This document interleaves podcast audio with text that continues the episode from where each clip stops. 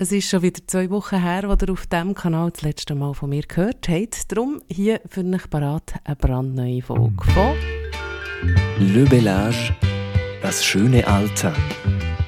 Ein Podcast präsentiert von der Residenz Olac.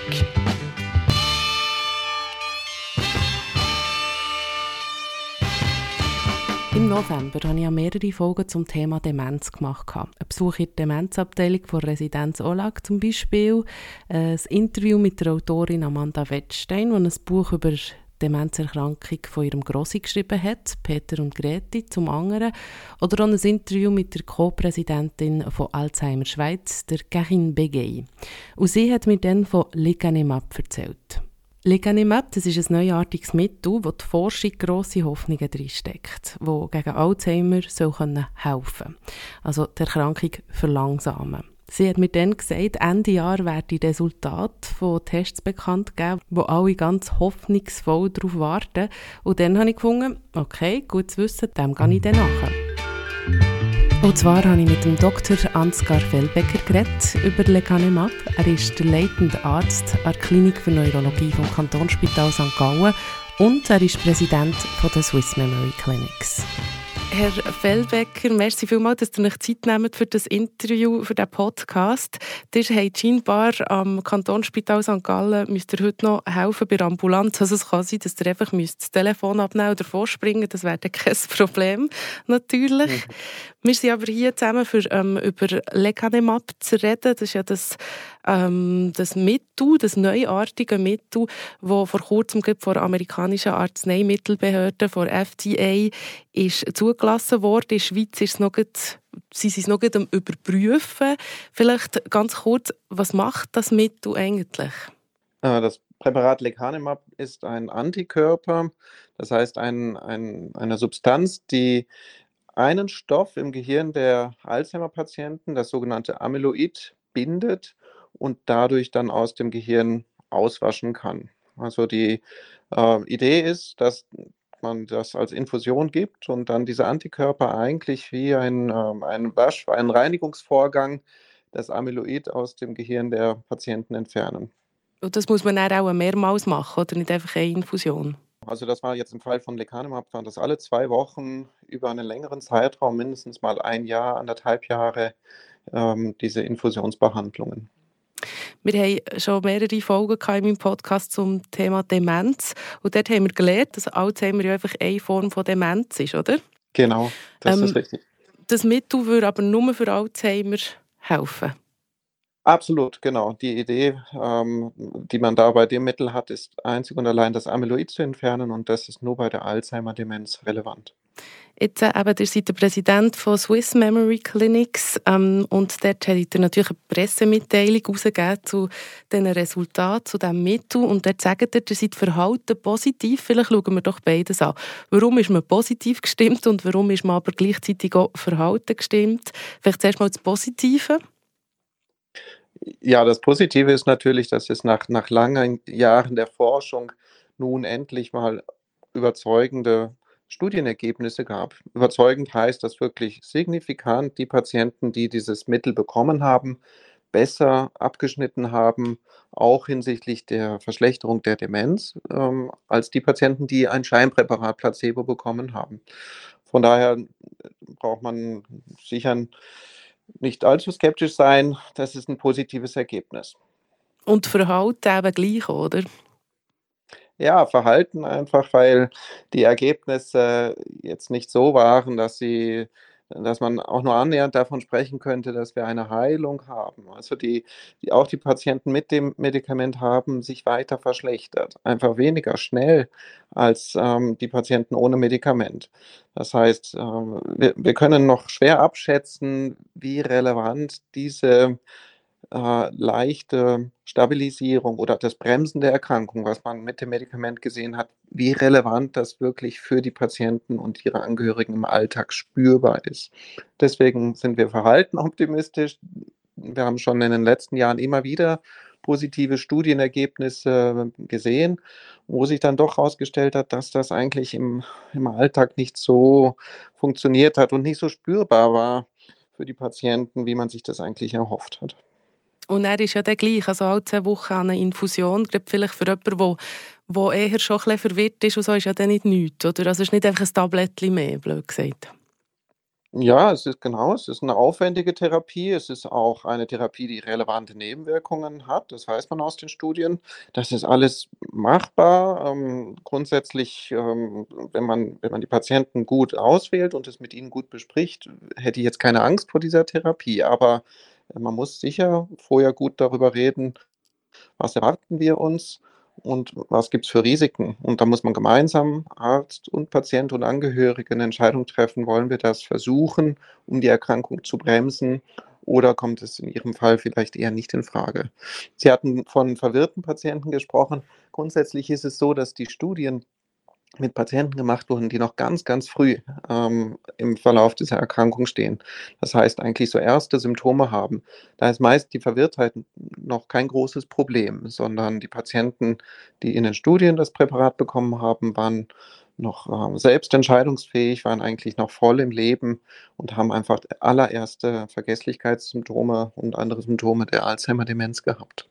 Genau, aber das Mittel ist ja wirklich auch nur für Menschen, wo, wo man wirklich sehr früh eine Diagnose macht. Und eines der Probleme ist ja, dass man bei ganz vielen Leuten eben relativ spät Diagnosen macht, oder? Das ist genau richtig und das ist ein großes Problem, nicht nur in der Schweiz, sondern überall. Ähm, die Patienten kommen oftmals relativ spät oder werden auch von den Hausärzten relativ spät zugewiesen für die Abklärung. Das hat verschiedenste Gründe sicher auch, dass man äh, in den Köpfen der Leute einfach drin hat, man kann ja eh nichts machen. Und ähm, so gesehen kann so eine neue Therapie auch etwas auslösen, dass man ähm, doch das Verständnis verstärkt, sowohl bei den Patienten, Angehörigen, aber auch bei den Hausärzten, dass man etwas machen kann und dass man vielleicht früher schicken sollte. Aber das ist sicher ein Prozess, der, der dauern wird. Und Sie haben völlig recht. Viele Patienten werden zu spät diagnostiziert. Da ist eigentlich der Zug für so eine Therapie, wie sie jetzt mit Lecanemab käme, schon abgefahren. Also das ist wirklich etwas, was mir jetzt in den Gesprächen sehr aufgefallen ist und was ich auch bei mir selber merke. Man, ist so, äh, man will es lieber nicht wissen. Und dabei merke ich immer wie mehr, wenn ich mit ExpertInnen rede, es gibt durchaus Sachen, die man machen kann. Vielleicht wenn das Lecanemab vielleicht nicht so weltbewegend ist, wie man das Gefühl hat, bringt es vielleicht mindestens das, oder? Dass die Leute das Gefühl haben, aha, es gibt jetzt ein Medikament, es gibt ein Mittel, das helfen kann. Wenn ja, das ist eine große Hoffnung, denn ähm, gerade jetzt als ähm, Demenzexperte äh, muss ich sagen, wir, es ist wirklich schade, wenn die Patienten zu spät kommen oder weil ganz viele äh, Therapiemöglichkeiten und auch Entscheidungsmöglichkeiten dann schon vorbei sind. Wenn, wenn man die Demenz erst diagnostiziert, wenn sie schon im fortgeschrittenen Stadium ist, dann habe ich viele Optionen nicht mehr, die ich hätte, wenn ich, wenn ich früh diagnostiziere. Und aus meiner Sicht ist es wirklich ein Riesenvorteil, wenn man früh in Abklärungen geht und früh sich eigentlich dieses Problems bewusst wird. Das mag am Anfang schmerzhaft sein, weil man eine schwere Diagnose bekommt. Und ich verstehe jeden, der, der erstmal sagt, ich will das eigentlich gar nicht wissen. Aber die Probleme sind ja gleich da. Es ist ja nicht so, dass dieses Wegschieben, dieses Verdrängen irgendwas besser machen würde, sondern die Probleme kommen jeden Tag im Alltag und sind spürbar für den Patienten, für die Angehörigen. Und dann ist eigentlich die Gewissheit und sich dem Problem stellen, aus meiner festen Überzeugung, besser, als wenn man es verdrängt. Wisst ihr ein genauer, wie das ist getestet wurde? Also wie viele Leute und was dort genau für Unterschiede sind, ähm, gesehen worden zwischen denen, die das Medikament haben bekommen, also das Mittel haben bekommen, die, die äh, Placebo bekommen haben? Ja, das Präparat ist jetzt äh, in diesen Studien an etwa 1500 Menschen getestet worden. Und die, die Unterschiede ähm, hinsichtlich der äh, Entfernung vom Amyloid aus dem, aus dem Gehirn waren eindrücklich. Also die Patienten mit äh, Medikament, da hat man wirklich in diesen Tests auch in der Bildgebung gesehen, dass die kaum noch Amyloid im Hirn hatten. Ähm, hingegen die placebo-behandelten Patienten haben ganz normal ihr, ihr Amyloid ähm, weiter in der, im Gehirn gehabt. Anders ist es bei den kognitiven Tests gewesen und bei der Alltagsrelevanz. Also muss man vielleicht kurz erklären, bei solchen Studien schaut man nicht nur an, kann das Medikament sozusagen das Amyloid entfernen, sogenannte Biomarker, sondern man schaut wirklich auch, hat es einen Einfluss auf den Verlauf der Erkrankung. Und dafür macht man neuropsychologische Tests mit dem Patienten und dafür schaut man vor allem aber auch an, gibt es im Alltag irgendetwas, was vielleicht noch besser funktioniert als in der Placebo-Gruppe. Und das können ganz banale Dinge sein. Zum Beispiel können die Finanzen noch selbstständig gemacht werden, können Rechnungen bezahlt werden, kann das Telefon bedient werden, kann die Waschmaschine bedient werden, kann das neue Auto bedient werden. All diese Dinge nennen wir instrumentelle Aktivitäten des täglichen Lebens. Und das ist im Frühstadium der Demenz ein Marker, wie rasch die Erkrankung voranschreitet. Also mit anderen Worten, der Patient, der vielleicht schleichend die Kaffeemaschine zu Hause nicht mehr bedienen kann, das ist ein Alarmsignal. Oder? Und der andere Patient kann vielleicht das, den neuen Fernseher nicht mehr bedienen. Und diese Alarmsignale kamen bei der Behandlung mit Lecanemab etwas später und weniger ausgeprägt als bei den Patienten, die Placebo erhalten haben. Mhm. Also eben ähm, die Wirkung, Fall, wenn ich es richtig verstanden habe, chemisch oder körperlich, biologisch ist sehr groß, aber was es dann wirklich für eine Auswirkung hat auf den Alltag, ist noch sehr minim, was man dort gemerkt hat. Ja, oder man muss es vielleicht anders sagen, minim und in den Studiendaten, die wir jetzt haben, vielleicht auch noch nicht ganz abzuschätzen, weil ja. der Beobachtungszeitraum ist relativ kurz gewesen, 18 Monate. Das ist, ist keine lange Zeit für den Verlauf einer Demenz. Und ähm, ich denke, man muss jetzt gut abwarten, wie sich das im, im Alltag dann auch bewährt. Wenn mhm. wir erste Erfahrungen jetzt in Amerika sammeln mit dem Medikament, wenn es wirklich auch einer größeren Menge an Patienten gegeben wird, das wird ein, eine wichtige Phase sein. Ähm, wenn wir wirklich auch letztlich noch lernen an diesen ähm, Daten, die dann erhoben werden in der Real-Life-Behandlung. Mhm.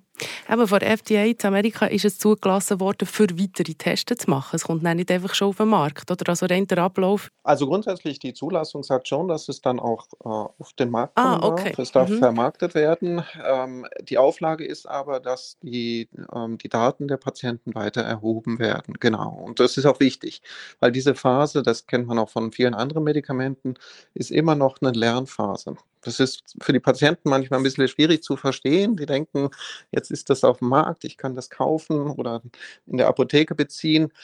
Dann äh, will ich kein Versuchskaninchen mehr sein. Ich will jetzt eigentlich nicht mehr wie in einer Studie meine ganzen Daten zur Verfügung stellen.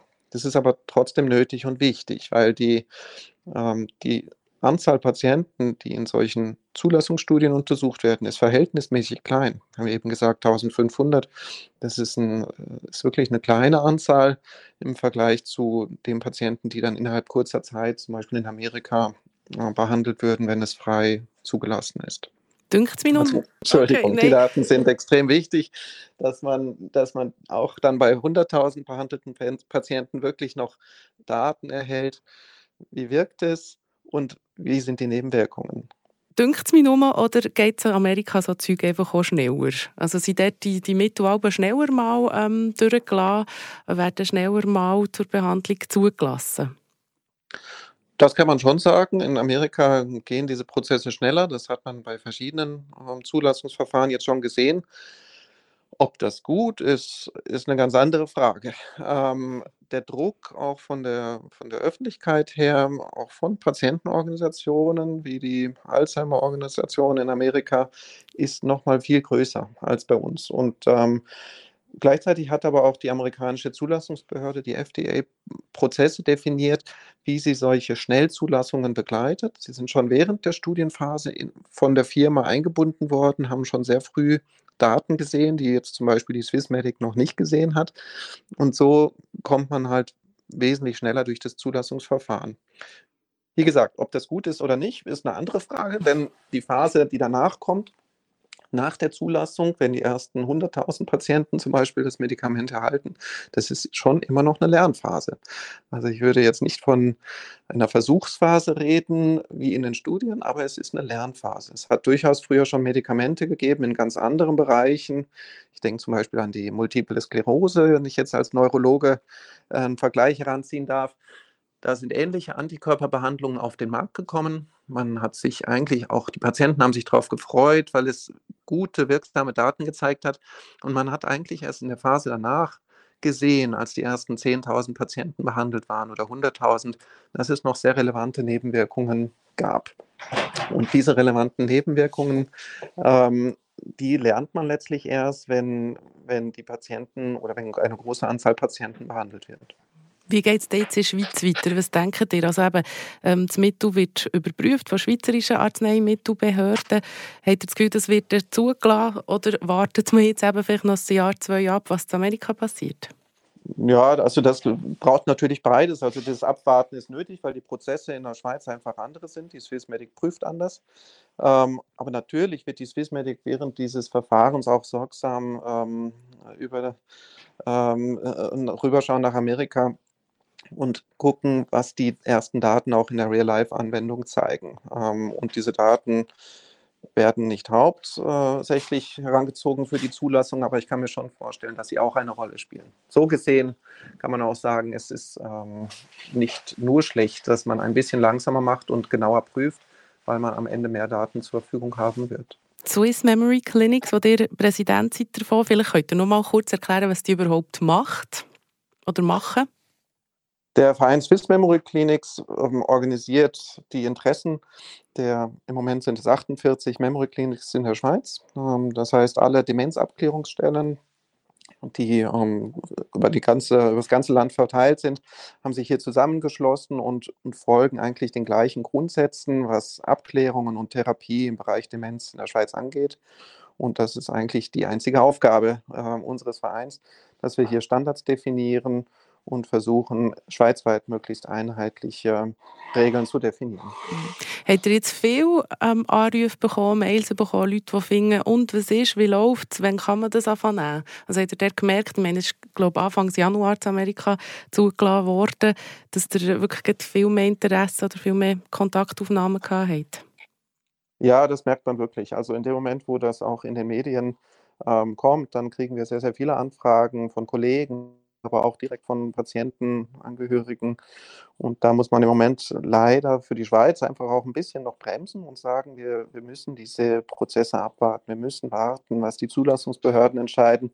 Und in der Schweiz kommt dann natürlich nochmal die nächste Phase. Wenn die Zulassung da ist von der Swissmedic, muss als nächster Schritt auch noch geschaut werden, ist es Kassen pflichtig. Das heißt, da könnte sich auch noch das BAG mit Limitationen einschalten, wie es bei vielen anderen Medikamenten auch der Fall ist. Und das macht den Prozess insgesamt relativ langsam. Aber nochmal, langsam muss auch nicht nur schlecht sein. Ich verstehe jeden Patienten, der das Medikament schnell haben möchte. Aber wenn man dann über die Details redet, über die Nebenwirkungen und über die Sicherheit, dann kommt auch schnell der Wunsch, ja, eigentlich, ich will das Medikament nur, wenn es auch sicher ist, wenn ich kein Risiko eingehe. Und diese Sicherheit wird größer, wenn wir einen etwas längeren Beobachtungszeitraum haben und sorgfältiger prüfen. Von daher bin ich eigentlich ein großer Fan dieser etwas langsameren Prozesse in der Schweiz, auch wenn es für die Patienten manchmal etwas schwer verständlich ist. Kann man da irgendeinen Zeitrahmen stecken oder ist das völlig ähm, unrealistisch? Also das ist wirklich schwierig. Ähm, dafür müsste man die Prozesse innerhalb des Swissmedic und dann auch im BRG kennen. Und das ist letztlich auch immer abhängig davon, was äh, sonst noch alles kommt. Also wir haben in den letzten Jahren eine Pandemie durchgemacht. Da hat sich plötzlich die Swissmedic mit Dingen beschäftigen müssen, prioritär, die wir vorher noch gar nicht kannten, wie zum Beispiel Impfstoffzulassung im Eilverfahren. Wenn solche Dinge kommen, dann kann es natürlich möglicherweise auch eine Verzögerung geben.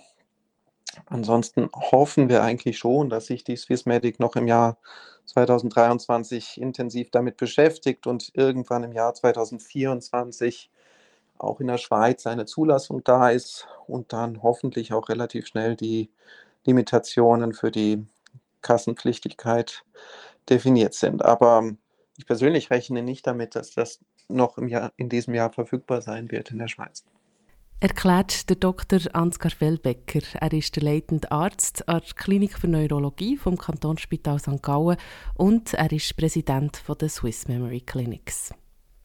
Sehr spannendes Gespräch war wieder mal, finde ich auch. Und wenn ihr das auch findet, dann geht doch noch schnell so eine Bewertung, so ein paar Sternchen abgeben, bevor ihr das Podcast-App wieder abstellt. Le Bellage, das schöne Alter. Ein Podcast präsentiert von der Residenz Olac.